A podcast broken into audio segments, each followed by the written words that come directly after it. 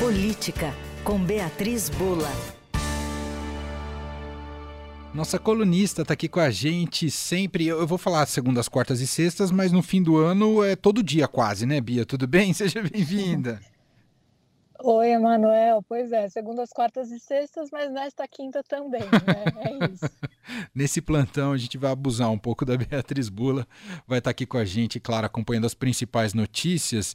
Uh, no noticiário político nacional, as coisas estão um pouco mais fracas, mas há temperatura ele elevada no noticiário político e econômico da Argentina, após o presidente argentino Javier Milei anunciar mais um pacote de medidas e agora que afetam mudanças em 300 leis e claro, a toda a filosofia ultraliberal sendo colocada Uh, sendo executada ali para a economia argentina e é tudo muito incerto se vai dar certo ou não.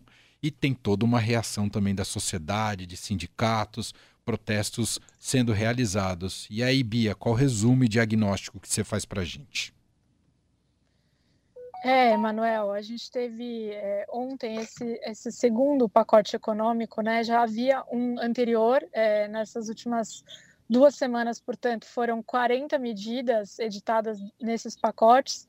É, como você mencionou, o de ontem prevê a mudança em 300 leis para fazer a desregulamentação é, da economia. Isso mexe em vários setores da economia argentina e no dia a dia da população. Né? Uma das alterações foi uma mudança na lei é, do aluguel, a revogação da lei do aluguel. Então, agora as negociações podem ser feitas diretamente entre os proprietários e os inquilinos, que podem definir até qual é a moeda, qual, em qual moeda é, o aluguel vai ser pago. É um grande pacote né, ultraliberal, é, não dá para dizer que estamos surpresos um pouco com as medidas, afinal de contas, ele fez uma campanha, acho que a gente vai lembrar até da imagem dele segurando ali uma, uma motosserra, né, é, para simbolizar o corte de gastos que ele faria, é, que ele faria. É, então, acho que o que está mais surpreendendo na imprensa argentina, até pelo que eu acompanhei, e analistas, é a forma mais do que talvez o conteúdo, é, porque são mudanças que estão vindo por uma determinação do executivo, né?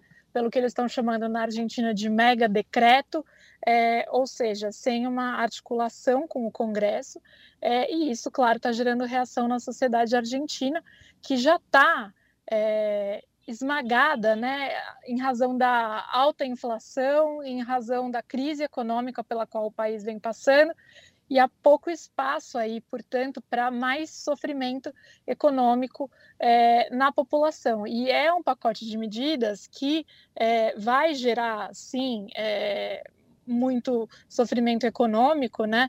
É, o próprio Milei já tinha dito que vão vir os piores meses dos argentinos, então indicando aí que as coisas vão melhorar no futuro. O grande problema é que até agora é, não se desenhou qual que é o plano de médio e longo prazo para que os argentinos consigam vislumbrar de fato é, essa melhora. É claro que é, muitos deles vislumbraram ao votar no Milley, né? Ele acabou de ganhar as eleições presidenciais é, e, de novo, teve essa plataforma de corte de gastos é, importante durante a campanha. Então, a maioria dos argentinos deu esse voto de confiança nele é, e nessa agenda dele. É, mas agora há muitos insatisfeitos. E eu acho que é um outro equilíbrio que é, precisará ser acompanhado bastante de perto também aí nos próximos tempos, é a resposta do governo às manifestações, aos protestos. Né?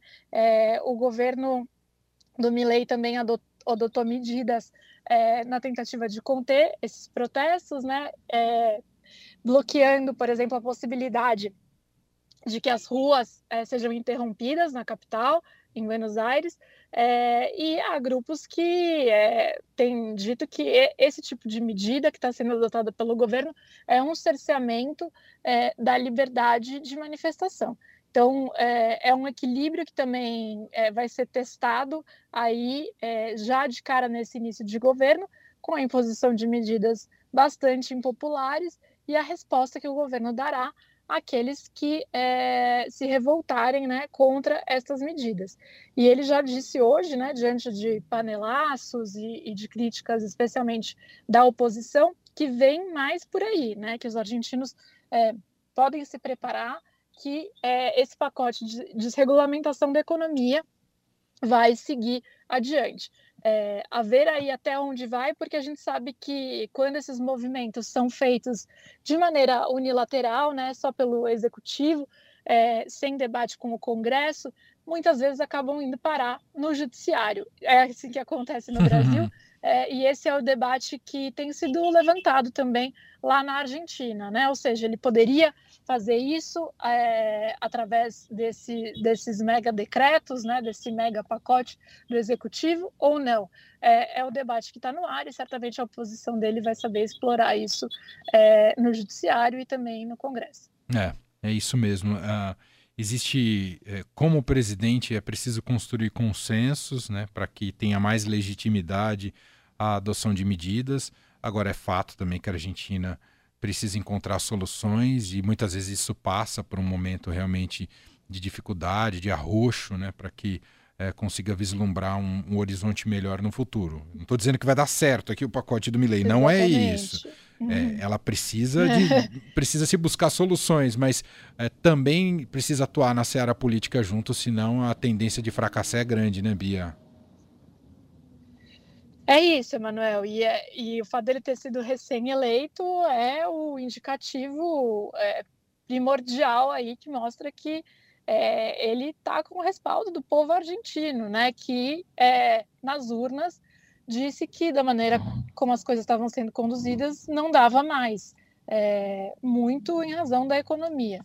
Então é, ele conta com essa tática aí de é, colocar tudo, toda, toda a força nesse início de mandato, quando o presidente sempre tem um capital político maior em razão do resultado das urnas, é, mas o quanto isso vai inviabilizar esses próprios projetos em razão de não ter sido politicamente é, amarrado, é, é, algo que a gente vai ver aí daqui para frente. Muito bem. Essa é Beatriz Bula, ela volta com a gente amanhã, nessa sexta-feira, com mais uma participação aqui no Fim de Tarde Adorado. Muito obrigado, Bia. Um beijo, até amanhã. Obrigada e até amanhã.